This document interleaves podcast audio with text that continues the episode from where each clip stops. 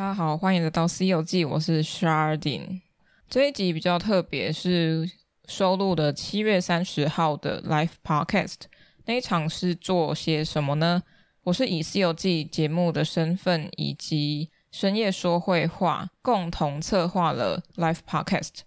策划大概有两个多月的策划期，一直到七月三十号才正式的举行。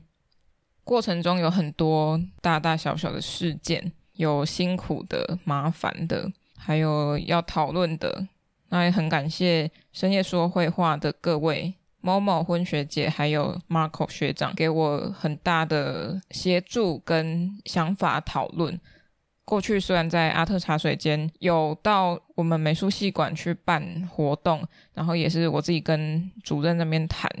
但后来发现说，学校的环境真的是一个非常保护学生跟爱护学生的非常好的资源哦，因为里面应有尽有，免费场地，免费的，只要借得到东西，你都可以去借哦。自己在外面办 live podcast 之后，才发现场地好贵，然后器材也要大家自己想办法。如果不是在一个方便的地方，或是不适合大家参与的地方，真的是一件有点像自讨苦吃的事情。尤其是自己名气还不够大，还没有人觉得说哦，我支持你，免费赞助你是一件值得的事情，那就只能靠我们自己做努力了吧。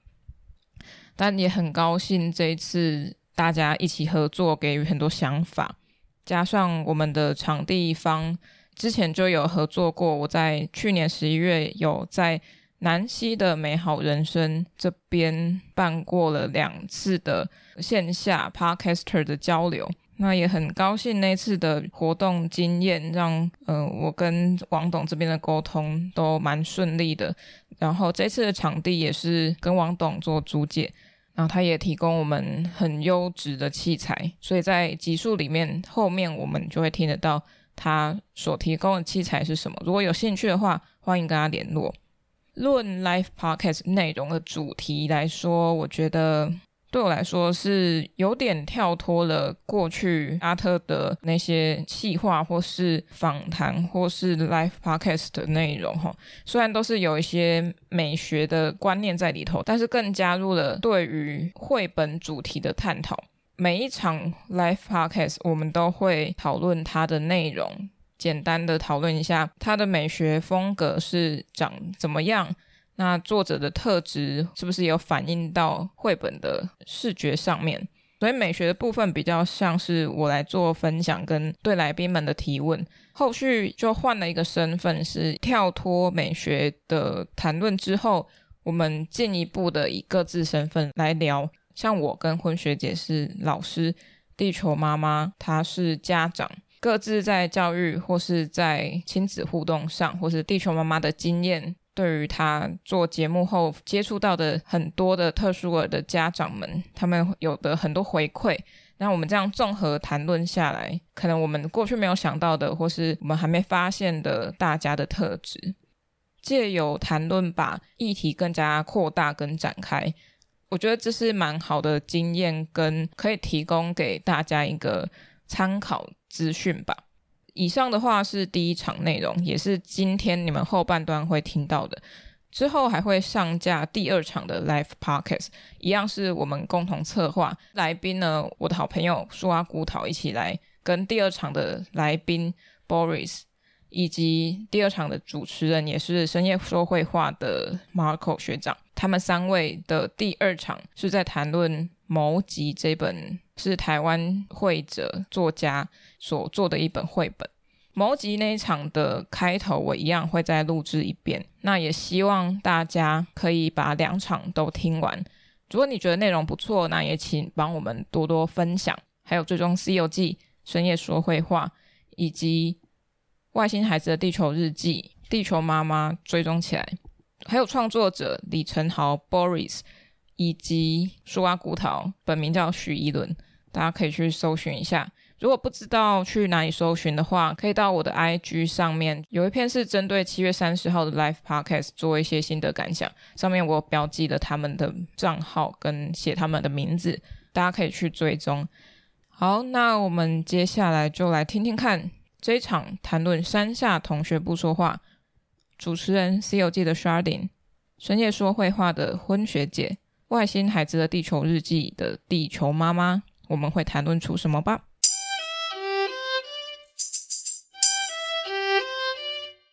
每次都单飞不解散的吗？差不多在心里湿了，没有干杯。干杯没了。干杯的部分呢？干杯是四天呐。哦。要录音的都鹅火素，对。好，那这个要我们要准备开始。今天非常谢谢大家来参加，就是深夜说绘话跟西游记主办的深夜西游记绘本，呃，绘本跟艺术就是探讨的一个活动。然后非常感谢，干嘛？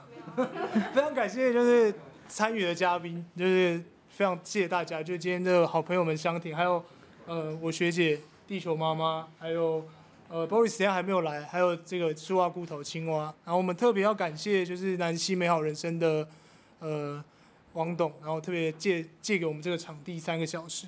那今天呢的赞助厂商呢是正成集团的录音机 t e s c o m Mix Cast Four，就是这一台啊，如果有需要的话，大家可以透过王董来买一下，这一台是算。非常新的机器，然后底基本上没有底噪，非常喜欢。然后，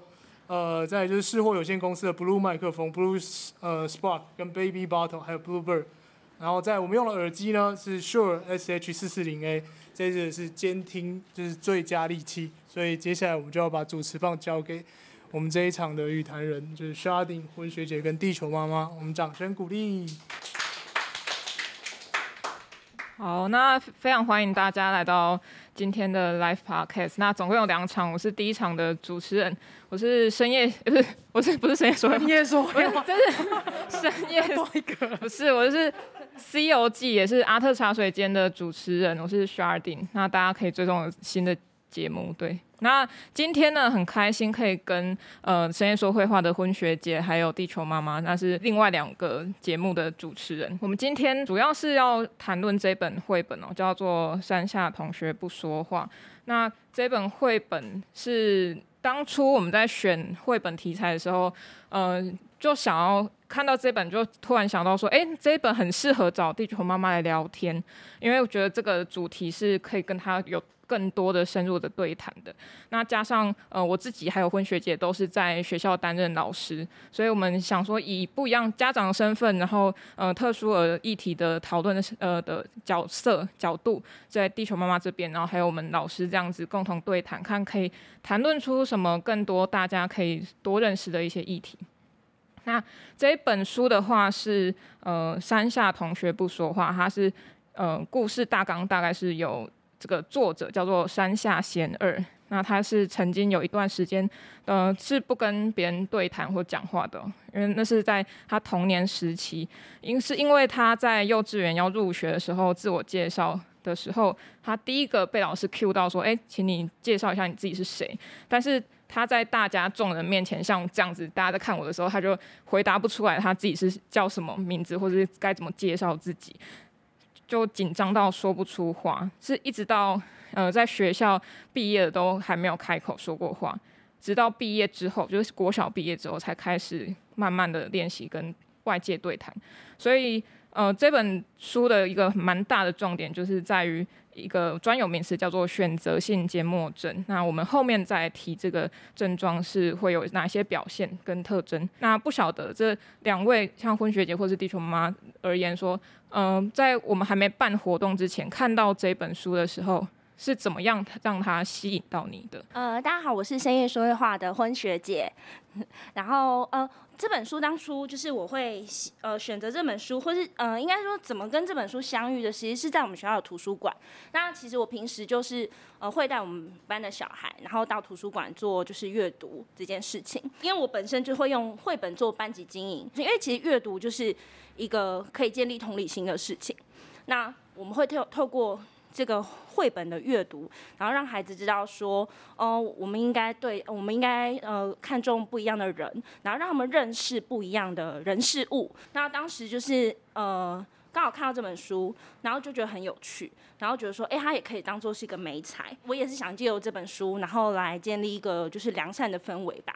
对，当时是因为这个原因这样子。嗯嗯嗯。那球妈的部分呢？我觉得是。政府送的，你知道为什么吗？因为当初不是有那个五倍券，还是有抽那个译文券那一些？对。然后那时候就抽到券，想说，哎，反正是两个小孩，其中一个小孩中嘛，啊，不要拿去买玩具，我买一些有意义的东西。嗯嗯。所以那时候就拿了他们的就是券，然后后来就是去逛家乐福，去逛家乐福的时候就发现，哎。读那个读书共和国，他们刚好有在现场有摆摊，然后我们想说啊，那去看一下好了，看有没有一些比较跟平常不一样题材的一些绘本，想说带回去跟孩子分享。嗯、那一开始我就觉得这样翻翻翻的时候，因为其实现在绘本它的呃，就说色彩呀、啊，或者是它的一些它的，比如说人物的设定，还是说一些角色，它都是比较亮眼的，或者是看起来就是比较抢眼。可是你这样一眼望过去，你会发现说。诶，这个就是这本书，它看起来就是非常的很温和，然后看起来它的那个就是标题“山下同学不说话”又很吸引人，你会好奇说他为什么不说话？他是不是因为他有自闭症啊，还是说他有一些其他的一些症状等等？所以你就会很好奇，然后就想说好，那带回家看看好。后来带回家一翻，就觉得诶，它里面的故事跟它的一些比如说角色设定等等的，都是其实蛮吸引人的。对，所以就后来就哎，那就把它带回家吧。嗯嗯嗯嗯。所以那次就是直接把五倍券用完，这样爽，直接用完，直接买四本。对 对对。哎，刚刚有提到读书共和国，也麻烦读书共和国来跟我们业配一下，好感谢。然后我补充一下我自己的部分，因为我自己是做艺术类的，呃呃，阅读或赏析好了。那这本书给我自己的感觉是非常的温和，就很温润的一个颜色，像刚刚球妈说的，不是那种很抢眼的颜色。但是为什么还有这个标题也是一个重点？为什么他会不说话？也是呃想要去知道这个原因的。那在这个里面呢，其实不会用到很多一些很对比的呃色泽，或者是很尖锐的呃零零角角的线条，都是非常温温和的。而且有点像是，呃，像是国画中国水墨那样的工笔的画法，所以看起来会很清新、很清爽，就真的很有日本的风格啦。所以这是我的为什么会选这本书的，或是吸引我这本这个的原因吼。既然谈到视觉部分呢，那有没有一些画面是你们在阅读的时候有一些特别的印象的？有吗？都可以，都可以，对，对对对，还是需要说吗？顺序不是啊，没关系，没关系，自然自然，对对对。哦，如果是我的话，我当时是其实看到这一幕，我觉得会比较有感触，因为他这边有就是这个缄默症的小朋友，他。呃，基本上缄默症就是在学校或者在他有些社交恐惧的地方场所，他们是说不出话来的。但是因为他在学校不说话，所以他在这个就是画画课的时候，他画出了就是他两位同学，然后他们嘴巴张开，那其实就代表说他很想讲，可是他讲不出来。所以当时看到这边的时候，我当时是想，因为自己毕竟也是一个特殊的家长，所以会特别的看到这一幕，会特别有感触的是，哦，原来这个孩子他其实想要做这件事情，可是他做不到。就会有一种很感慨的感觉。嗯、呃，我的话其实当时呃，我自己是对于呃印象深刻，其实是封面，因为刚才有跟大家提到说，我其实是在图书馆发现这本书。那刚才 Sharding 也有讲到说，就是哦，它的标题很特别，叫《山下同学不说话》，所以其实标题会呃是第二第二个吸引我会想翻开的是，那第一个其实就是这个封面，因为我是会从他的眼神。他眼神，当时我这样走过去的时候，放看到这本书放在架子上，就会觉得说，这个眼神有点在对我来讲是求助。我不知道每个人看的感觉是什么，你就会觉得说他好像很需要帮忙。对，所以当时其实我印象深刻是这个封面是吸引我去拿起来。对，因为呃，其实，在教育现场，我们就是敏锐度要很够，就是还我我也是一个很在乎孩子呃心理状态的人。对，那他们的情绪感受，就是我觉得会用我的观察，然后去了解他们需要帮忙什么。那因为孩子他们的表达能力有限，对，其实我觉得如果每一个人能够透过嗯细心的观察，然后去在乎每个人的就是呃情绪感受的话，我觉得对孩子是一种帮助吧。所以其实当时呃最吸引我是这个，对，我很想知道说这样子的山下同学他为什么不说话。原因是什么？确实是我们在教育现场的时候，都会去注意孩子们的一举一动，甚至是眼神，因为他们现在都戴口罩，所以你只能靠眼睛的视觉去观察他的情绪反应。那如果他可能行为上正常，但是眼眼神上无法对视的时候，你会觉得说，是不是有什么让他就是有隐藏起来的嗯、他的心理是不是有被隐藏起来？所以这个时候，嗯、不晓得，嗯、不知道，嗯、待会可能会提到说会怎么样去跟这些小朋友做互动。对，那刚刚琼妈其实有说到那个算比较印象深刻的页数，就是刚刚说到那个那个什么，他们画画然后打开嘴巴的的那一页嘛。那我自己的话，对于这本绘本的想法是，呃，除了刚刚说到比较像工笔画那种画法之外，因为我最近诶、前阵子还在看那个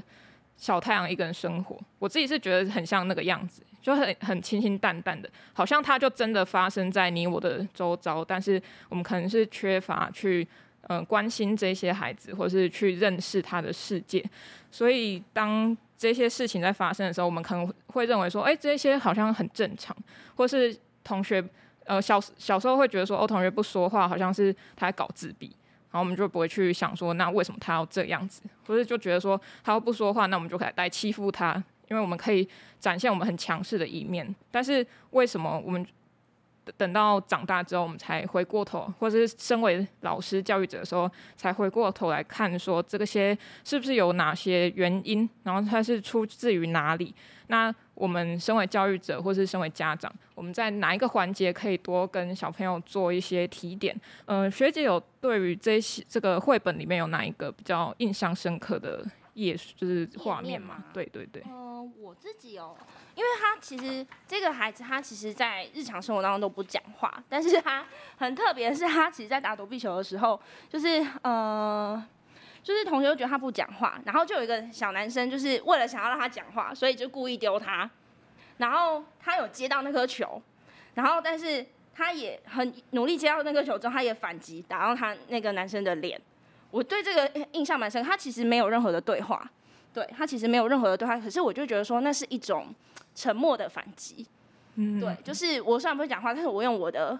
我用我的方式，然后来告诉你说，其实你这样让我真的很不舒服，或是他也是用一种宣告的方式说我没有那么好欺负。嗯，对，我的想法是这样。对对对，这是我印象深刻的一面，就是我觉得他虽然不不说话，然后也没有做什么表态，但是他可能用行动的方式让让。呃，他班上的人知道他的感受，嗯，对，只是这个东西我觉得要很细微吧，对对对，嗯。嗯，呃，我自己在看的话，除了学姐的那个角度之外，我也会觉得说，那会不会是一个呃能力展现？就是也许他在口说部分没有办法像一般人那么好，但是他在其他可能会有其他的强项，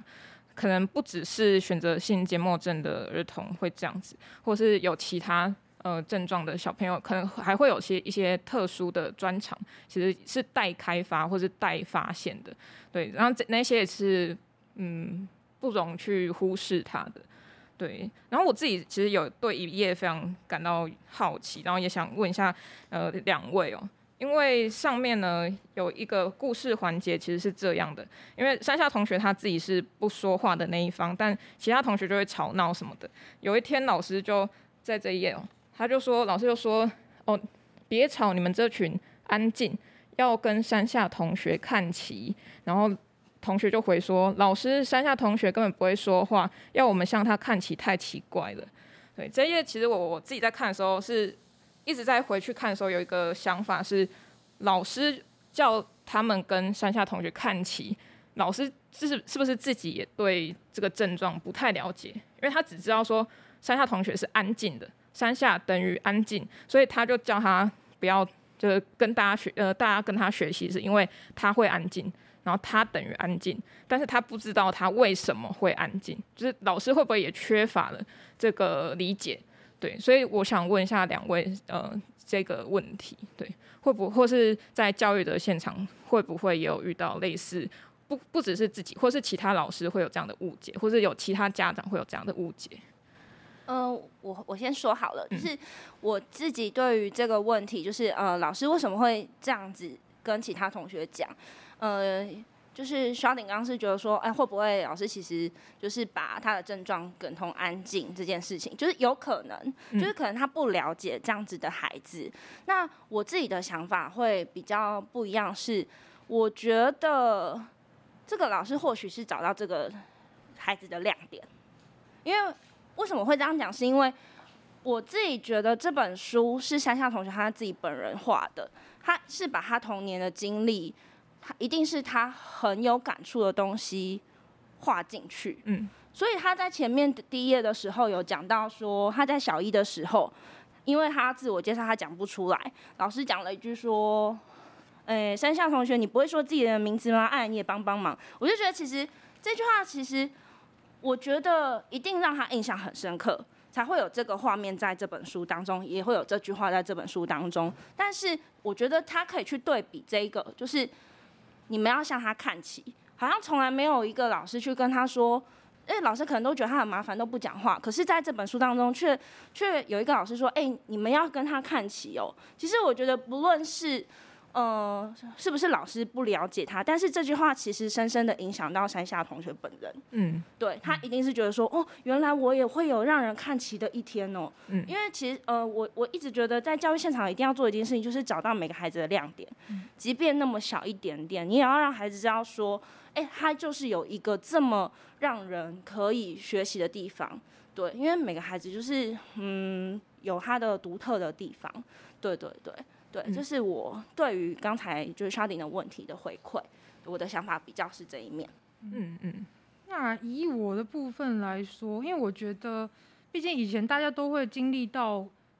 偶呃，就是偶尔可能会经历到被欺负啦、被霸凌啦，无论说是你的体型关系，还是你的呃特质，或者是说你的特征等等，可能都会哦。例如说，可能你家里是单亲，或是怎样，都可能会被笑。那我觉得这都是一个让人可能会造成一个自己会有点想要呃把自己隐藏起来那个状态，然后再加上以前老师跟以前的这个社会，其实。在这些资源上面没有那么丰富，那甚至说以前的家长可能遇到小孩子有状况，他们是直接把他关在家里，嗯，然后不愿意让他们就是带出带出去，然后可能去跟大众接触等等，因为家长自己也会害怕说被指指点点说啊你小孩很奇怪啊，怎么的，他是不是呃有有问题呀、啊？为什么要带出来之类，就会有这些担心。那我觉得在这一页上面，像刚刚学姐说的，就是他我会觉得说啊，有一个老师他愿意发现孩子他的亮点，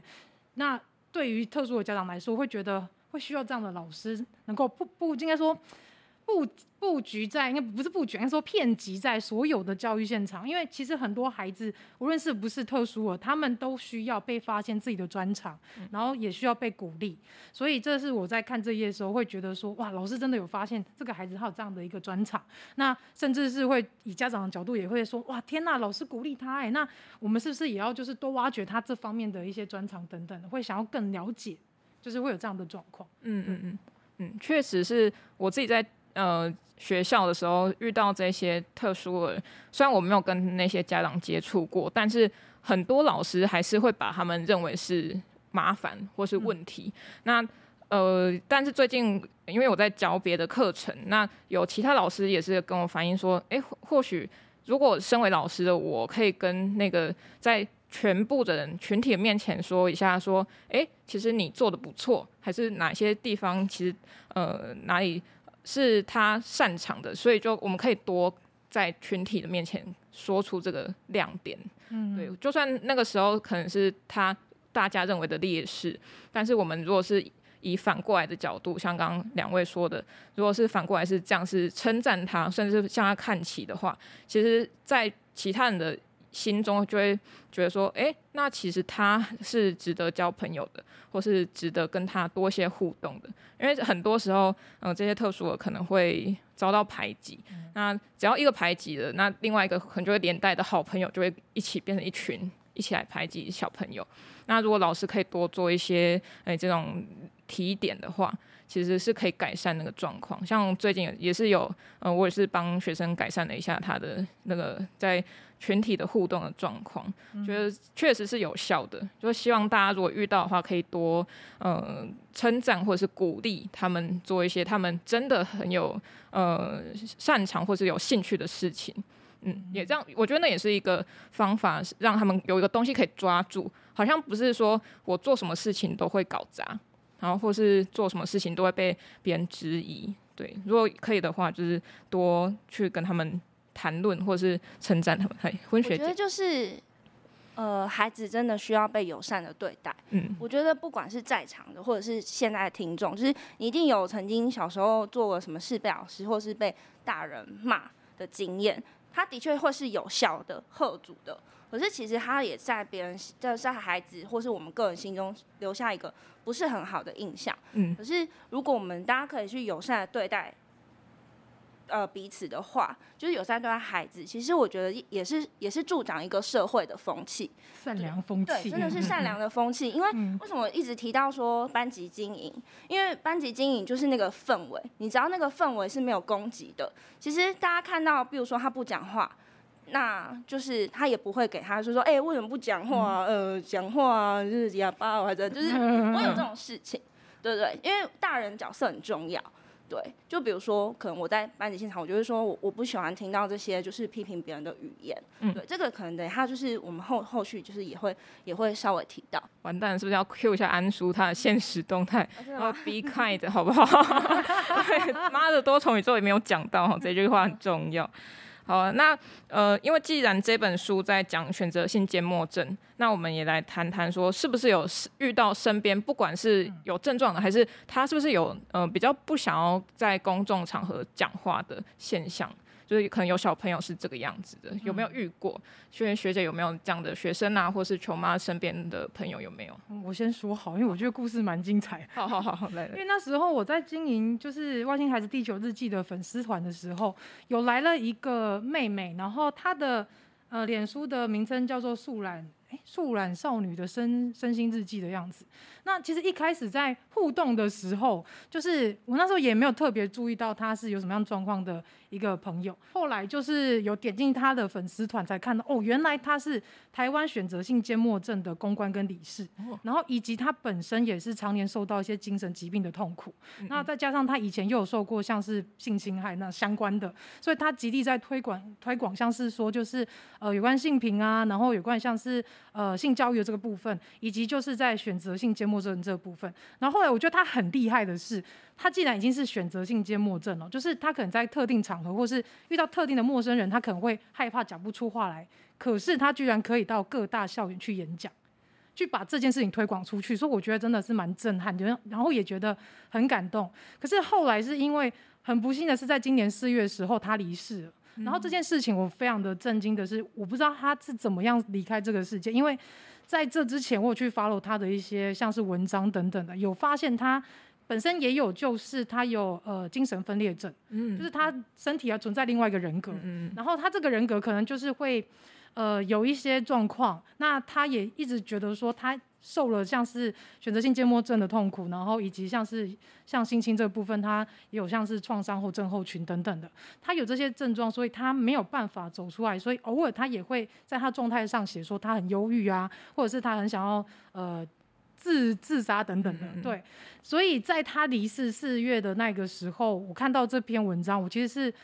很震惊之外，我也很难过，因为我觉得他很努力的想要让大家知道选择性缄默症是什么，因为这其实在台湾很少人知道有这个症状，甚至于就是不要说家长啦，就有时候同学，像刚刚学姐跟校婷讲，就是可能在班上同学，大家不了解他的状况，就会嘲笑他，然后去说哎不讲话哑巴哦，哎搞之类，就会这样排挤，对，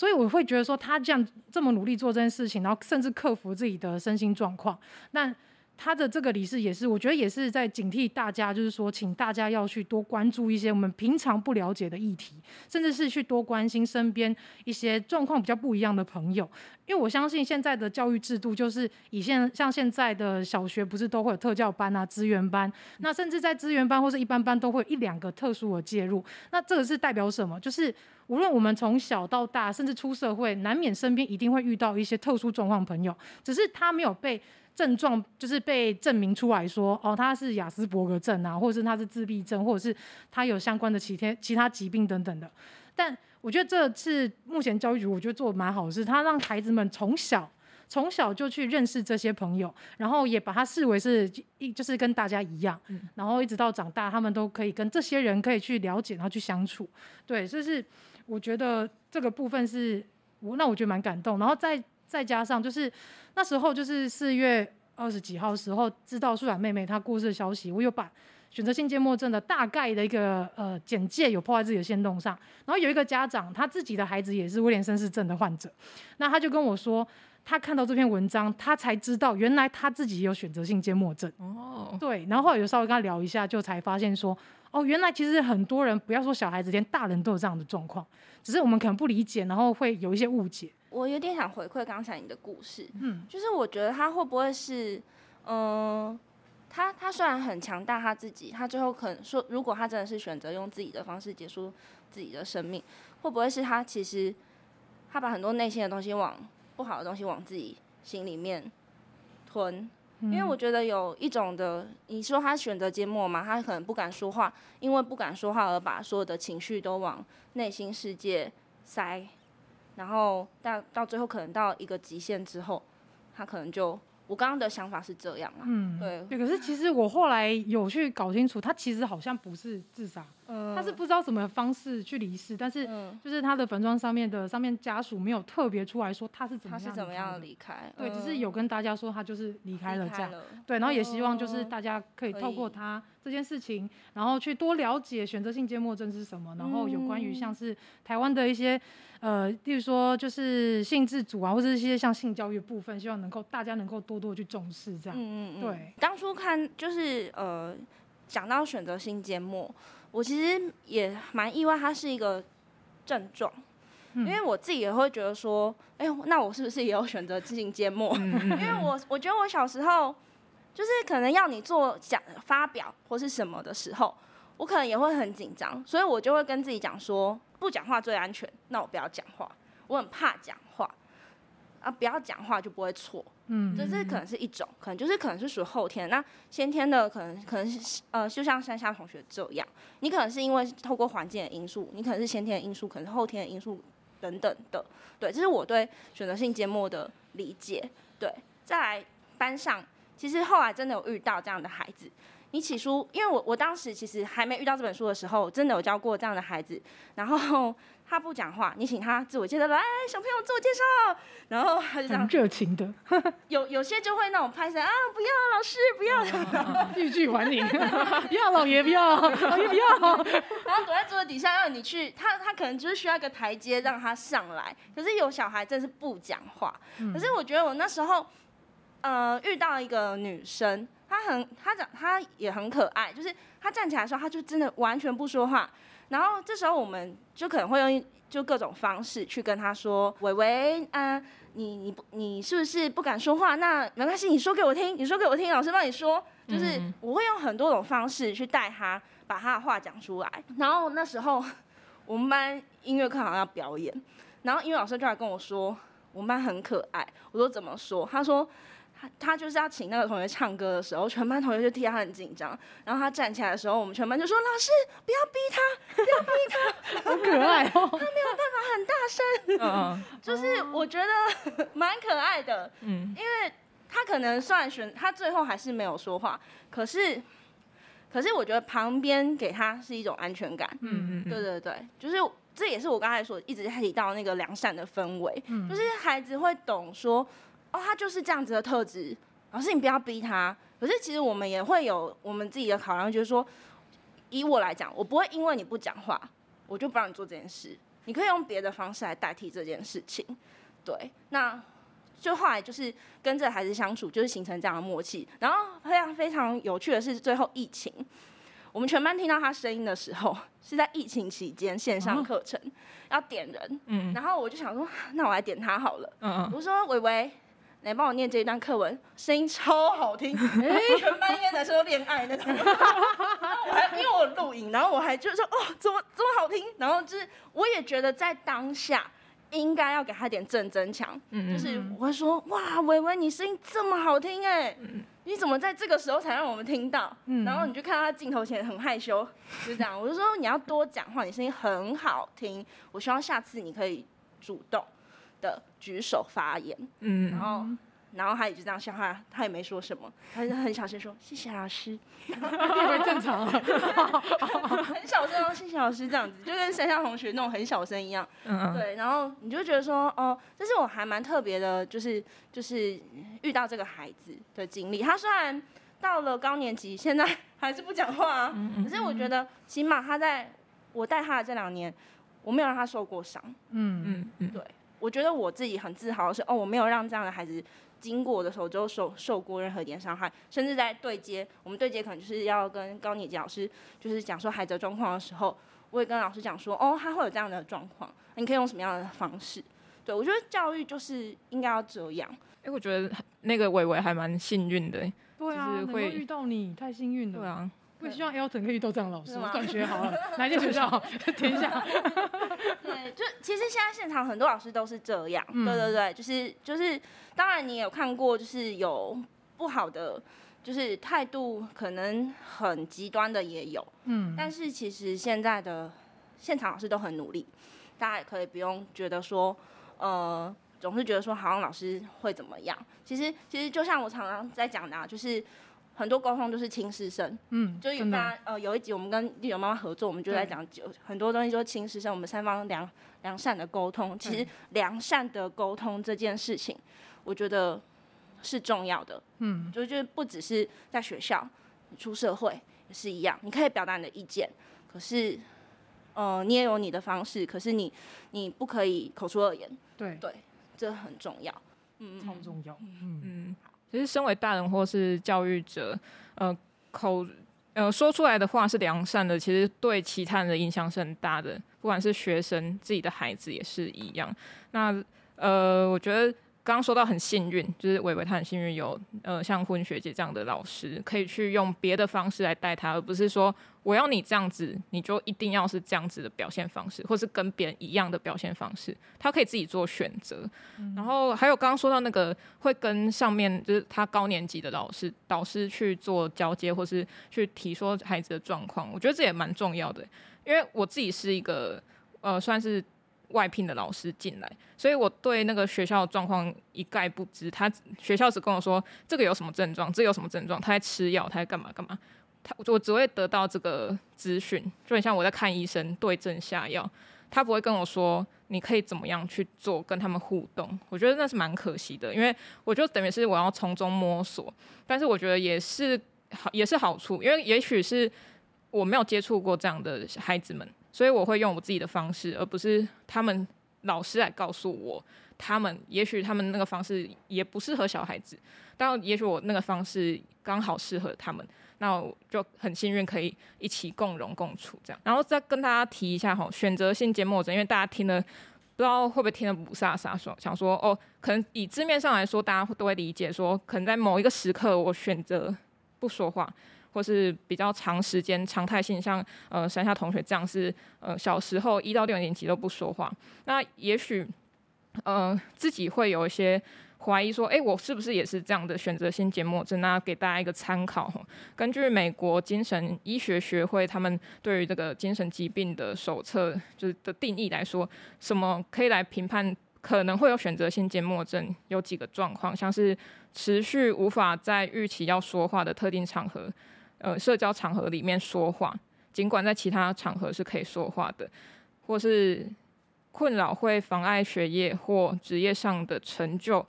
其他或者是其他社交上的沟通。那比较常见的是在幼儿会发生选择性缄默症，那女生又大多于男童吼。那我们也可以再聊聊说，既然不只是儿童，还会有成人，或是不只是选择性缄默症，也也许有其他的呃小朋友。或是其他特质的人，他们也是会有不说话的嗯特质，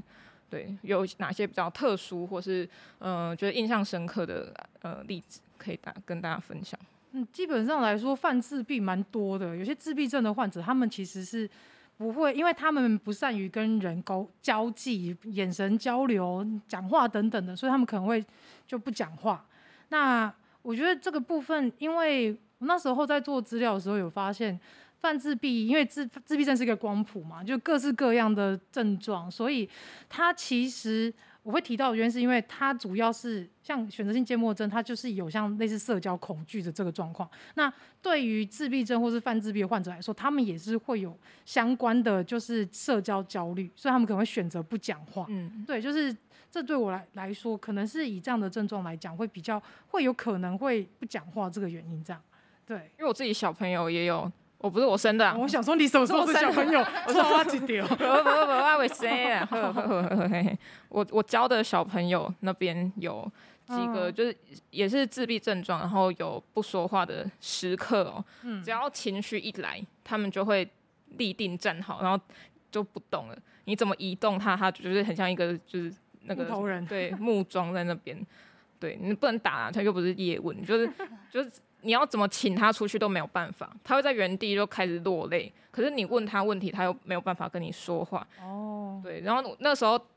群体就旁边同学就会说，那个哦，你又这样，你又怎样怎样怎样又这样，然后他就说，老师你不用管他，他都这样。然后我想说，哦好，那不要管他，那你们也不要 理他，你们就去旁边，不要就是影响他。然后我就跟他说，自己安静这样。对，让他自己安静，只要他是安全，在在那个环境是安全的。然后我就跟他说：“你选择好，你你只要想要跟我讲话，你再跟我讲话没关系。但是不要呃去危险的地方，在我看不到的地方都可以。只要他舒缓掉，其实都 OK。嗯，对对对。所以就是就是不是真的只有像这样的症状才可以列为一个呃我们要去注意的孩子。我回馈一下刚才你们提到可能是自闭症好了。嗯。”嗯，刚才 Sharding 讲的那个，他可能就是他当下就是困在那个情绪当中。对。哎，自闭症他有个，哎，大家有没有有没有看《非常律师》？余英，我念字超难念的，每周都会追一下的。嗯、对，就是我觉得呃，他们的情绪就是被控控在当下，因为他们是自己在自己的世界里面。对。所以其实他当下其实是他们就很像一个玻璃罩，嗯，然后就被罩住了。他其实也不管外面的世界在做什么。嗯对，那其实，嗯、呃，就就是如果你要来连接，它是跟选择性节目很像嘛，它其实就是会有这样子的特质，对。但其实就是那个时候的，如果是我，我可能就会跟其他孩子说，他需要一点时间，嗯嗯，对，你们大家给他一点时间，对。那那比如说自闭症嘛，那其实像比如说情绪障碍。嗯，情绪障碍也是一样。其实，其实，其实，我觉得情绪障碍这件事情也是，呃，很多人没有发现的，就是他没有办法控制自己的情绪。我觉得这是近年来大家才会发现的，对的状态这样子。越越。其实，其实肖像非常多这样子的孩子。嗯。对，那他其实也是需要一个空间。对，其实我觉得不一定是特殊生或是特殊的孩子，我觉得其实大人也会很需要空间呐。对对对。就是嗯，妈妈也很需要自己的空间，人气也需要啊，而且人气更需要。对对对，就是每个人都会需要那个空间，只是每个人喜欢需要的空间的时间长短大小不一样，嗯、所以我觉得那个空间给反馈的其实就是一种安全感。嗯，所以我觉得不论是选择性缄默的方式，他他想要的安全感，或者是就是刚才提到的自闭症孩子的，或者是情绪障碍的孩子，他们都是需要这个空间的安全感。嗯，对，让他们他们可以冷静，可以冷静。对，嗯嗯嗯，所以怎样让他安全，或许就是或者就是不不说话一种情绪表达方式，对，可以让他是最自在的。嗯，对对对，这是我的想法。嗯嗯，好，接下来那我们来聊聊好那个。因为刚刚都在说选择性缄默症要怎么给彼此空间跟时间，那对于其他症状的呃或是其他特质的小朋友们，我们会在呃用什么样的方式来跟他们互动？我觉得这是很重要的，可以提供给大家做参考。就是不管是线上或线下的各位，都是一个很蛮重要的课题。因为我自己我觉得我还在学啦，因为我毕竟才教书一年多而已，也没有到非常厉害。所以我也是做中学，学中做。那想听听看两位比较有呃经验的，或是比较知道说，就因为我可能看的书籍就这样，我只有这一本的 阅读阅读量只有在这里。对对对，不晓得两位有什么对于呃特殊的孩子，或者有特别特质的孩子会怎么样去应对，或是怎么样互动？呃，如果是以我自己自身经历来说，因为本身就是生一个就是比较。特质不一样的孩子，所以就是刚开始会去观察，就是观察说他跟同才有什么不一样，然后观察出来，例如说他可能真的比较容易像刚刚学姐说，就是 ASD 就是犯自闭症的小朋友，他们会常常活在自己世界里面。像他像 Elton 他就非常喜欢火车，所以他无时无刻任何一个空间、任何一个时刻，他都可以变成一个火车站。哦，火车站，对，他就咦，然后就拿任何一个东西，只要是东西，他都可以把它变成火车。嗯，对，然后开始报站名啊，像广播一样啊，这样。对，所以那他可以背捷运线吗？可以，我说带他常坐，可能三四次、四五次，他就开始背了。嗯，对。那像他现在的能力，就是可以从我们家住内地嘛，他可以从内地背到台北，然后是四个语言同时放送。四个语言，对，这就是这其实是威廉市政的特质，就是他们对于音音质或是音的声音的这部分，音乐对，或是什么音音呃频率等等的，他们会非常的有兴趣，然后甚至把它背起来。所以，像一开始我不知道他，因为虽然是说他在我肚子里面，在做羊水镜片的时候，发现他是染色体变异的一个孩子嘛，所以后来就是知道说，哦，医生那时候，反正台湾两大医生我都遇到，柯昌明医生跟施景忠医生两个都遇到，然后他们那时候就看了一下，就是染色体报告，就说，哎，你的孩子这个状况现在是临床世界临床第一例，没有看到其他跟他缺的是一样，所以两个医生同时告诉我说，我不知道他未来状况怎样，所以。我也不能跟你保证确定说他生出来他可能会不会是一个，就是说智商比较不好的啊，或者是他可能会有以下威廉氏症的状况。所以那时候我们能做的，因为连医生都不是那么的清楚，所以我们能做的就只能去观察他。嗯，那观察他之后，我们再来去记录。那记录下，例如说他像平常我说他会有像是泛自闭的现象，然后对声音敏感啊，然后有时候像是他刚刚跟大家打招呼有没有？可是当你要跟他深聊的时候，他就跑掉。对，就是很很矛盾的状况，就是他有威廉氏症的想要跟人互动的这个很高度的欲望，但是他有泛自闭，就是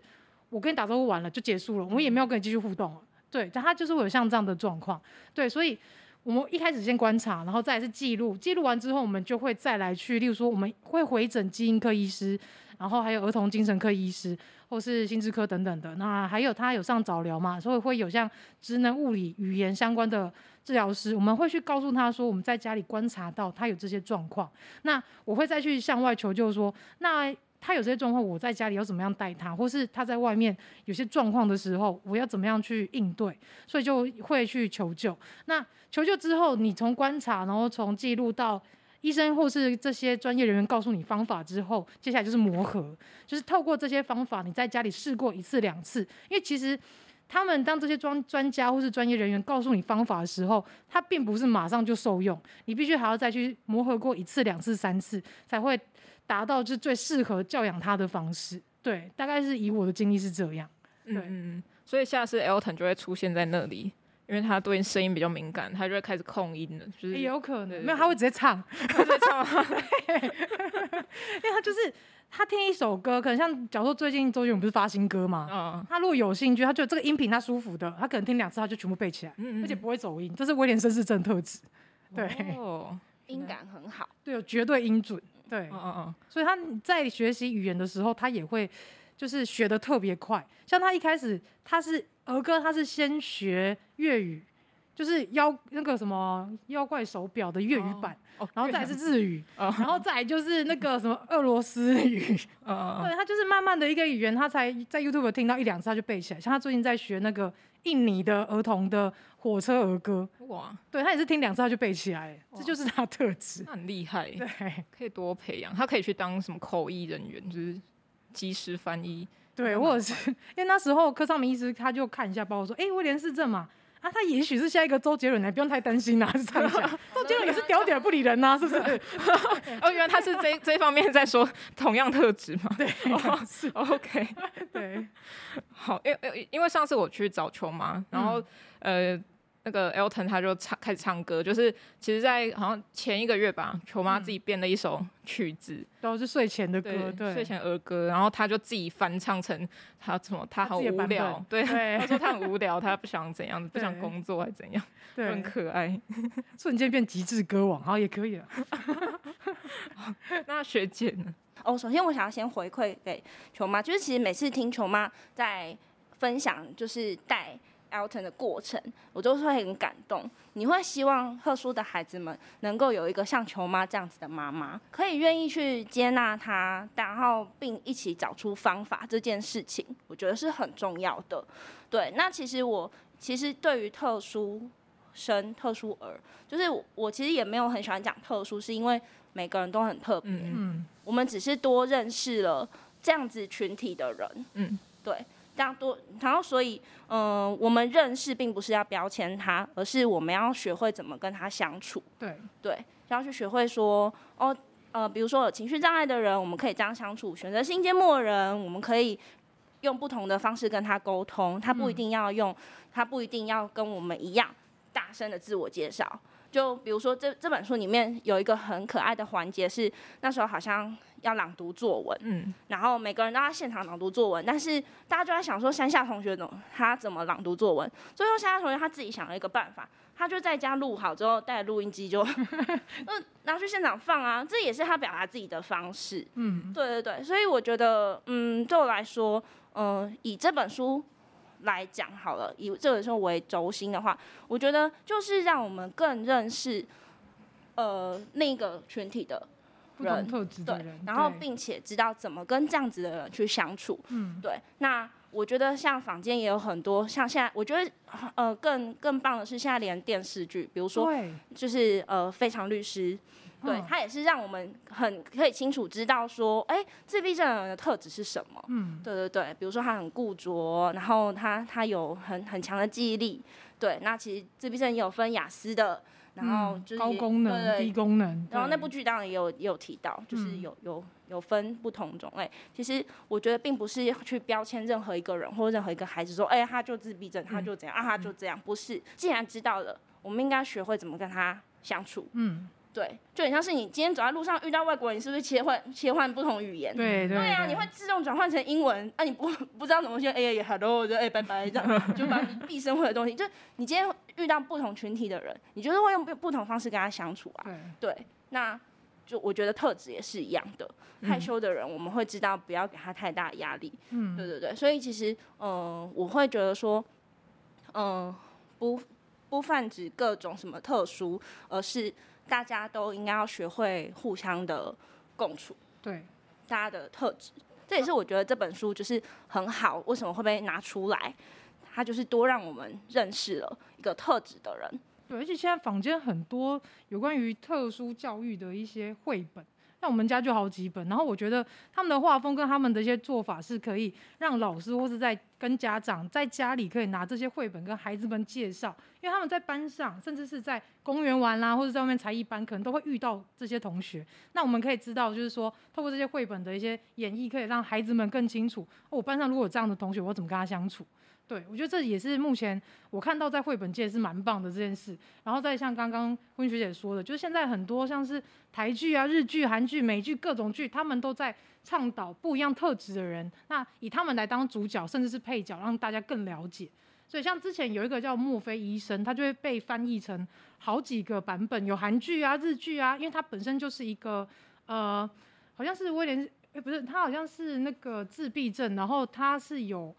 综合什么专家学者症候群那一种，然后他是一个非常厉害的医师，他把所有什么人人体的构造啊，什么东西他全都背起来了，所以他也透过这个剧，然后让大家更了解说，哦，原来其实特质有分好几种，那我们可以用什么方式去跟他们相处？那也是像刚刚说的，先观察，然后慢慢的就是在呃，例如说再慢慢跟他们就是聊天啊、互动什么的，对。所以观察蛮重要的，嗯嗯，因为其实每个人真的不一样，而且或多或少都会合并到其他特质。或许你在看一些书、看一些绘本、看一些影剧，说，哎，这状况好像我，嗯，但是其实你只是那，可能你会有汲取到一部分，但不是完完全全这么的典型。所以其实球爸他讲一句话蛮，我觉得蛮有道理，是他说世界上每个人都有病，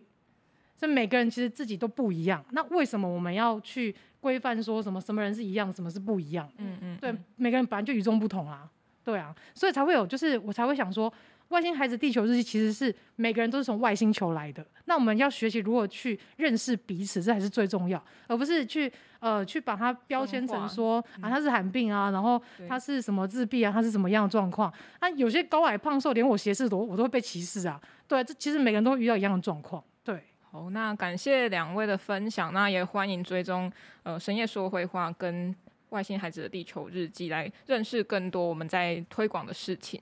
好，那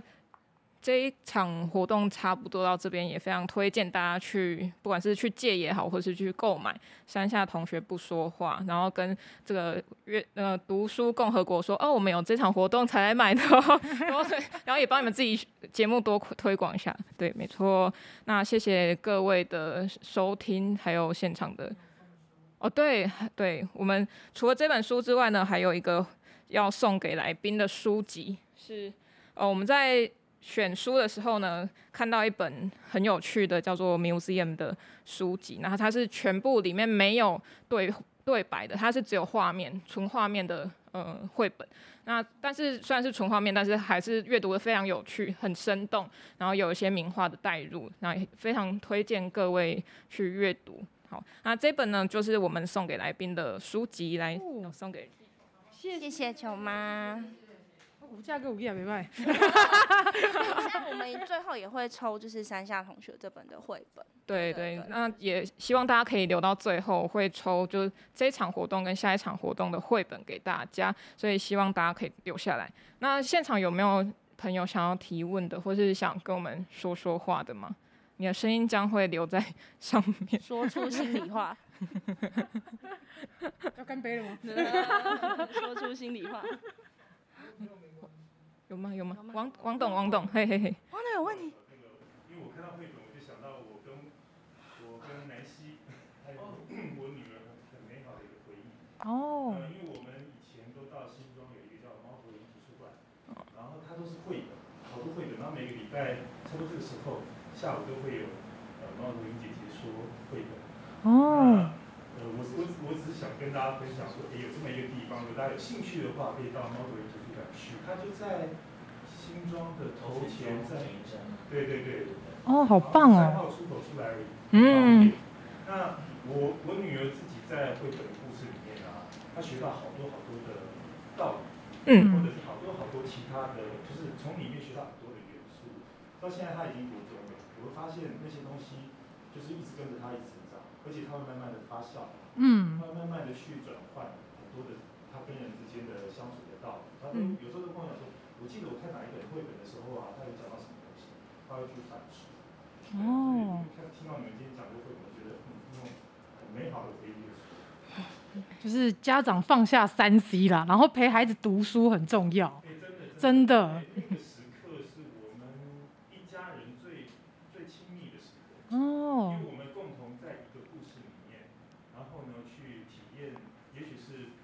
的经验，也许是我们自己借由作者的文字或者是图画，然后自己建构自己的世界。嗯，但是我们在里面都可以咀嚼到自己想要的味道。嗯，啊我觉得绘本真是一个很神奇，每个人看的角度都不一样，学到东西不一样，真的。我们去猫头鹰图书馆那些姐姐啊、老师啊，他们在读绘本的时候，他其实就是一页一页翻，就直接照着里面的文字讲，那没有没有多做解释。嗯。一开始很不习惯，他说：“哎，那不就是看图说故事吗？”嗯。文字讲吗？嗯。一页一页这样说，后来我才发现，原来他不希望带给我们太多主观，他个人主观的东西。哦，把图跟文字讲出来，然后让我们自己进入到那个世界里面。然后我觉得是特别棒的一件事情。嗯，好棒哦！感谢王董的分享。那也欢迎大家去猫头鹰图书馆，是吗？就是有绘本的介绍这样。好，那还有其他的朋友想要交流的吗？有吗？哦，好，巧克力。